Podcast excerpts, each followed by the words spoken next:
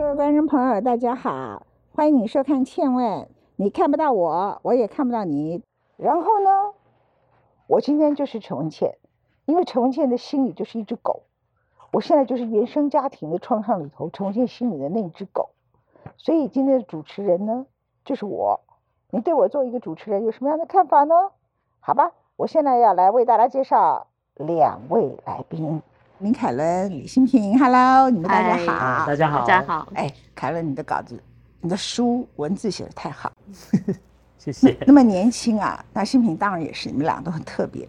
那今天把你们找来，呃，你拿了好几个文学奖，对，但这个讲这个太俗气了，对不对？你的书《伪鱼贩指南》这本书里头，他就你就是在描述一件事情，好像你就是一一个。一条鱼，然后所谓一个人他在内心里头的创伤，就是把那个鱼鳞都拔下来，对不对？哈，对。我在写散文的时候，确实是就像是打打下鳞片，把自己显露出来这样的状态。真的哈。对呀。写这本书的时候，其实我一直在问说，原生家庭到底造成我什么伤痛？因为我我爸赌债的关系。然后他在我三十岁生下我我老婆生下第二胎的时候，他跟我借了一大笔债这样子。然后我发现原来家里有一大大笔超级大笔的负债。结果我想说，本来想说帮他还清楚还清嘛，毕竟孝顺嘛。后来不对，我太太就说：“你再这样继续下去，我们家就全部一起死掉这样子，就一起被债务拖累这样子。”后来我就离开原生家庭，就离开了。然后在离开原生家庭之后。本来一开始工作很累嘛，卖鱼的工作通常都是从早上凌晨三点开始，然后到下午大概一两点。然后我后来出去创业之后是凌晨三点开始做到下午六点。然后我儿女就跟我讲说：“爸爸，为什么你都在睡觉，要不然就在工作？”我就停止思考，停止一件事情叫做疯狂的卖鱼，疯狂的赚钱。因为我意识到说赚钱其实不是最重要的。我把工作时间砍一半，然后我就拿来陪小孩。陪小孩之后，我就发现，哎，我有体力了，我就拿来写作。然后就变成现在这个状态，对啊。你其实把故事做一个很平铺直叙的一个描述，但是这个过程里头，你第一个讲的叫孝顺，对，那其实是一个绑架的道德，哎，对，没错。好，那你的妻子告诉你，每一个人要为他的人生负一定的责任，对。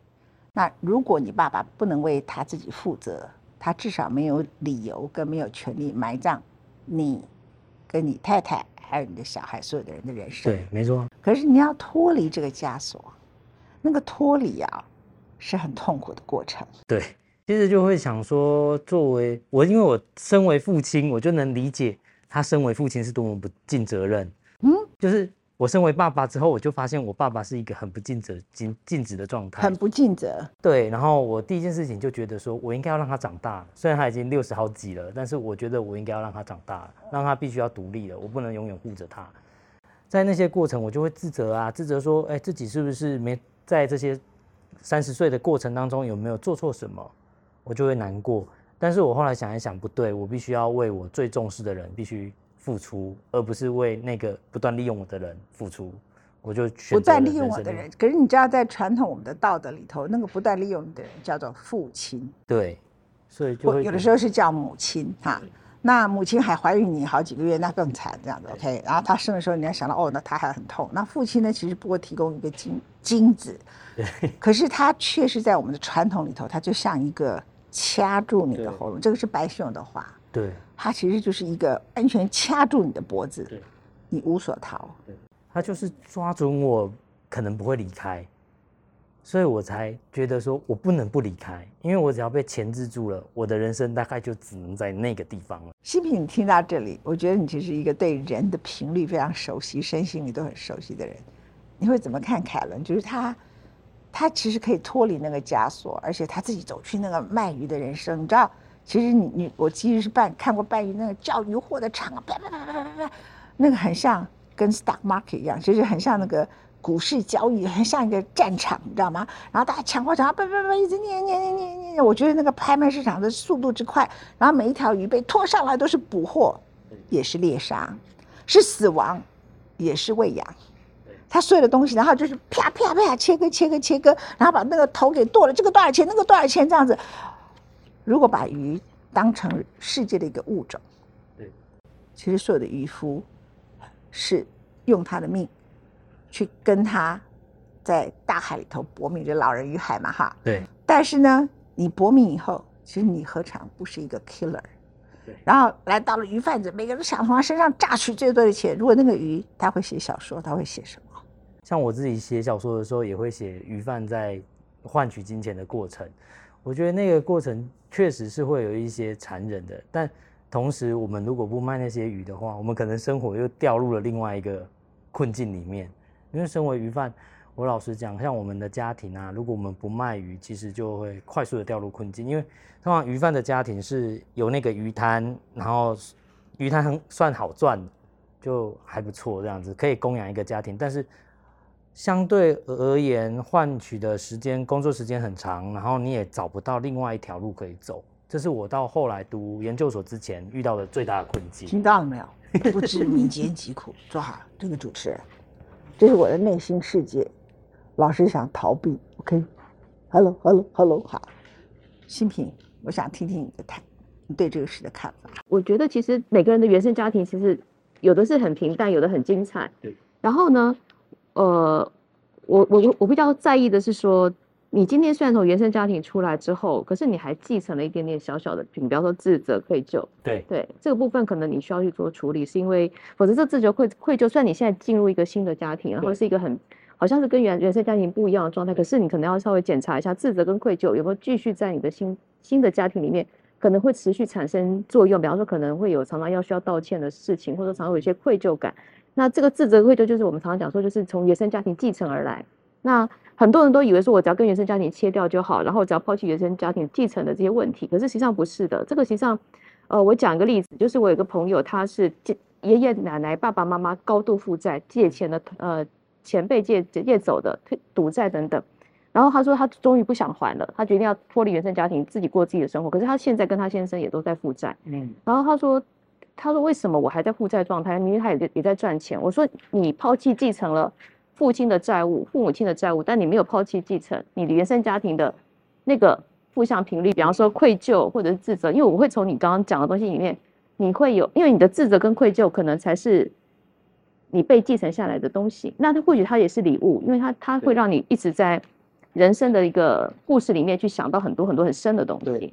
但自责跟愧疚，如果我们从另外一个面面向来看的话，可能。”对于自己的健康跟新的关系，就是所谓新家庭的关系，或跟孩子之间，多多少少还会有一点就是后遗症。对，可是我觉得我这这部分就走的还不错，就是我随时都会有一个太太，就是在我自责愧疚的时候骂我，哦，那不 断的鞭笞我。我透过写作其实疗愈了自己蛮多的。我觉得他想发言，他想要的是说，人生不能选择，对，何必在乎那么多？嗯，何必？在乎那么多，就是说，刚才新平讲的，其实很多东西会一直一直这样子流传下来。就是说，呃，你原生家庭里头有些东西，你以为你只是切割了，它留在你心里，其实就是因为你跟很多东西的切割，跟很多东西的在乎，其实没有真正把你只是距离上头切割，你没有把没有把那个东西在乎，把它真的切割掉。我举一个例子来说。如果你父亲现在确诊病危了，嗯，你要不要去救他？当然要，你看还是会救啊。对，你看你就会去救他哈。对，然后呢，你去救了他以后，他就觉得他就要住你家，你怎么办？可是这这时候我就会思考了，如果是真的要继续绑在那个原生家庭的上面，我只能就是最基本的救，就是金钱嘛，或是说请帮他请看护，但。我会尽量躲得他远远的，因为我觉得像这样的切割，其实都会有一个爱在里头，就是你还是有一个基础的爱在里面。你会觉得说，就是因为那个爱，所以我才要距离他远一点，因为我知道只要一碰触进去，我就会深陷其其中，随时都要有这个就是自我认知的时候，我才开始慢慢的跟原生家庭可以拉开距离，要不然实在觉得很危险。人跟人就是一种缘分，嗯。你变成他的儿子是一种缘分，他变成是你的父亲是一个缘分，嗯，而这个父亲逼着你不得不离开他，对，就是也是另外一种缘分，对，或者说原来的缘分就满了，对。那在这个世界上呢，你看到贫穷的人、困难的人，你都会想帮助，何况一个曾经跟你有一定缘分的人，但是那个帮助就是适可而止，不用谈到爱，就是就当成你好像救济很多人，那你不可能每个人都救济，所以在救济的很多人里头，你会挑选你觉得跟你比较有关系的人，他就是跟你比较有关系的人，那那个救济一定是适可而止。好，那我觉得原生家庭对一个人的影响，我觉得新平讲的话最对。最后决定他给你的创伤多寡，是靠你自己吧，对不对？嗯，所以我觉得其实要去找的是说，如果呃，我会建议你就是不一定就是不用再去借钱给他，但是可能去找他为什么会变成这样，他一定有一个东西是很大的遗憾，然后那遗憾是他必须好像很想赶快透过这个东西，一方面想赶快赚到钱，然后拿回那个他原来失落的那个自尊自信；第二就是他已经把钱等于爱，所以他觉得只要跟你借钱，你跟他就永远就。分不开那个关系，这叫错误的设定。对，所以我觉得可能我们常讲说抛弃原生家庭的负向印记，最重要是回到他的那个角色，看他为什么会变这样。我有一点不太同意，我觉得一个会陷入赌博的人呢，他其实是一个精神疾病的患者，然后他有高度的不安全感，然后他希望在 gamble 过程中，他抓到他可能在某个过程中他曾经失败，或者他。没有办法接受他这么平凡，或者是他想做一个很大的 gamble，他就不要一个平平顺顺的、简简单单的、慢慢累积的东西。然后，当他真的是一种精神状态，像躁郁症一样，所以当他走进赌博这件事情的时候，他变成赌博瘾，而且负债很多钱拉不回来的时候，那不是一时的，那就是一种像 alcoholic，你知道吗？像酒精中毒一样，像药物中毒一样的人一样。那当那样的人，他也不是爱，也不是什么东西，所以他在那个每一个赌的过程当中，他都像一个性高潮一样，有一个快感。然后输了以后，跟赢了以后，对他反而不是重点。否则他因为这里头没有理智可言。然后最后呢，他呢就很像每一次的赌博，然后输了，好像把自己跌到谷底，好像一道一把刀在割自己，他也有快感。赢了以后呢，他有更大的，他觉得他是英雄，所以他的人生里头就在英雄跟自杀里头两个不断的转换这样子。那他就是一个高度没有安全感，找不到自我，他的自我其实是存在的一个身体，可是其实是一个不存在的一个灵魂。但因此他需要依靠，然后当他在现实里头难以为继的时候，他就抓住道德里头一个东西，叫做孝顺，于是他就进行情绪跟道德的勒索，所以这不是爱。这个不叫做爱，每个人都有他人生家庭的难处，然后你去放大那个难处，是你自己在给自己的人生找倒霉。你只有有限的一生。我认识很多明星啊，他很多创伤都很惨很惨，然后有时候他们会相信我，然后半夜的时候就会打电话哭给我听。他可能是你很难以想象全台湾最成功的明星之一，然后呢，他可能很小的时候曾经被他妈妈这样子经常辱骂。然后他就被乱打干什么的？可是他最后的方式是什么？他知道他妈妈有一天勒索他的方法，就是诉求外界，因为他是个名人嘛，哈，说他弃养。所以我后来发现，没有那个原生家庭创伤的人，他的 life 就很无聊，他绝对不会得文学奖的。凯伦，我跟你说真的，是是是，所有在文学上的创作精彩的人，他一定是他的人生里头。有不凡之处，而这个不平凡里头，有一大部分是跟痛有关。对，只是它是不同的痛。对，同意吗？对，像达利也是啊，达利的原生家庭让他能够创作非常精彩的画作。我们常会说，其实不是放大原生家庭的问题，是看到之后，然后可以转换，把痛苦转为礼物，然后转为你的创作的来源。我觉得那是一个很棒的升华。我是透过书写，或是说，我问自己，那些伤伤口永远在那里。因为我理解那些伤口在那里，所以我会偶尔去摸看看，或是把那个痂撕开来看一下，还还会流血这样子。但我会用写作去问的是，我现在到哪个部位了？我伤好到哪里了？我似乎是可以自己知道的。我觉得这个部分是让我觉得写作带给我最大的快乐，或是在写这本散文集的时候，除了里面写鱼贩之外，还有写自己原生家庭的时候，我会发现那个东西，我能看看。这个原生家庭带给我的残忍跟残酷，同时我又可以看看现在的家庭带给我什么东西。我觉得这是我在写作的路上其实学到最多的东西，是一直不断看自己这样子。人其实我常常觉得最好小时候啊，你的家庭圆满也很好，但是如果你不圆满，然后你可以维持一个就是新品，待会儿可以跟我们多说的木马快赛哈，就说你的书叫做《原生家庭木马快赛》啊，这是李新平的书。就说如果你可以把，因为你不能决定你的家庭，如果你可以把你原来的家庭里头那些带给你的挫折的存折变成存折，而不是变成你的创伤，然后让你变成对世界有恨，然后再去伤害别人，尤其伤害自己。嗯那其实那个原生家庭给你的东西是一种养分，嗯，让你懂得爱，对。对不对？对，让你我觉得只是我很想握你的手，让你懂得爱。虽然这个年头好像不可以做这个事，可以，喷酒精等，一下等一下酒精喷，待会儿再喷。OK，对。让你懂得爱，对。让你懂得很珍惜你的小孩，对。很珍惜你的家庭。对。没有那样的爸爸，你会那么爱这个家吗？对，不一定，对不对？你可能像很多年轻人一样啊，觉得我要去什么去其他的国家逛逛啊，什么事情是你该帮的，什么事情是他该自己负责。对，每个人呢都要为他的命运负责任，嗯对不对？对，没错，就这样。所以我觉得原生家庭本身呢，自我功课是很重要的。新平谈一下这个部分。我觉得常常看到很多状况，就是如果原生家庭状况比较多，我们常会说，其实我们要感谢父母，他活出我们不想要的状态，或活出我们相反的状态。我举例来讲，好像我自己的嗯妈妈，她其实是不大爱常去旅行，可是她是个很棒的地理老师。然后呢，他每次都会说啊，你这去哪个地方都很危险。可是我就会觉得说，我不是想要这样的人生。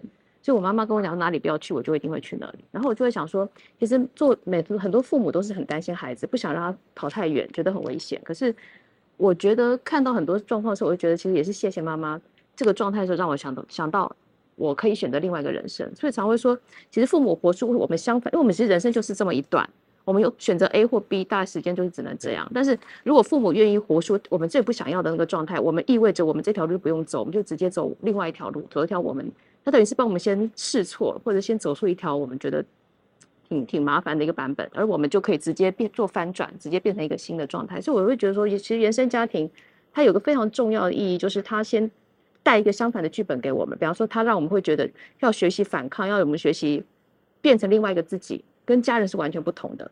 那这才是真正演化的一个很重要原因，就是我们虽然我们的基因是来自于父亲跟母亲，但是我们会活出一个既不是父亲或母亲，而是完全我们自己独立的自己。这才叫下一代嘛，这下一代跟你一样的爸妈是脑袋坏掉的人。对啊，就就不会负三代啊。演化。你生小孩的过程当中，刚你找到一个妻子，她就是应该变成一个比你好的品种，她就是演化。所以你不要老希望他做跟你一样的事，变成跟你一样的人，然后在他身上看到他不如你的部分。你其实就要了解，每个孩子会长出他要有的样子。他可能没有你这么成功的在某些事业上，可是他很可能在某些部分，他很成功的懂得把他的人生处理的比你好，对不对？是不是对，是的，就是我们孩子不过我们是自己的人生，不是继承父母的，不管是成就或者是创伤，都不应该如此。像新平显然没什么创伤，因为他爸他唯一创伤就是他妈是地理老师，叫他不要出去冒险。我也有创伤，好不好？有创伤吗？有，不好讲啊，不好讲创伤，没有创伤。还是有啦，因为就是爸妈是老师吧，然后呃，老师的小孩其实蛮可怜，就是他永远都会看到你错的地方，嗯啊，这里错这里错，为什么你九十九分，为什么这份是这么不小心没有考到一百分？嗯大概会这样，哦所以从小会有。对，一定要一百分，然后如果没有差差一分两分，他会看到那不不足的部分，他他不会说你为什么认为你有九十八、九十九。那他会说你为什么不小心又又又错误了这样？对，所以我要一段时间很长的时间是从自责跟觉得自己很差，才慢慢的去突破这些部分，就花很长的时间。他这种是很悲惨的原生家庭，你这个不是，可是你是很多人常见的，就是父母亲给予的是要求，对，而不是肯定。对所以你的自信心得靠自己一步一步建立起来。对，是的，可是我我必须要回到一件事情，就是文倩姐一开始有讲一件事情，就是毒瘾其实恐怖的不是在于说他人生失去什么他才去赌。我爸是超级有钱的，含含着金汤匙出生的人，他是喜欢那个赌赢的感受。后来其实我就其实文倩姐有讲那个精神疾病的问题，其实我有推荐那个毒瘾门诊给他，他不去，他觉得他没有病。我讲他有病是我在污蔑他。其实我是我到现在的感觉是我必须要把他，虽然六十五了，你必须要让他成长，让他长大。为什么？因为让他长大，他才可以对自己负责。他完全已经不需要对我负责了，或是说对子女负责了。我们，我我能帮他负责的，可能只有在他死亡或是在病榻前的那一刻，因为我已经负了我，我我这样讲就很很很市侩，但是我已经付了一笔跟他亲情可以脱离一点点的费用了。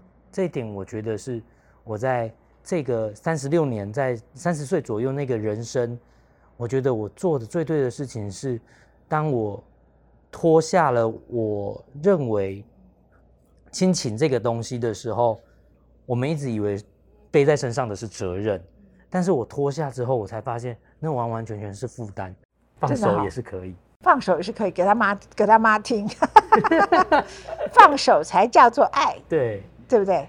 你对你爸放手也是爱，尊重他的选择。对，尊重小兔子的选择。对啊。他要喝水，他口渴了。拜拜。拜。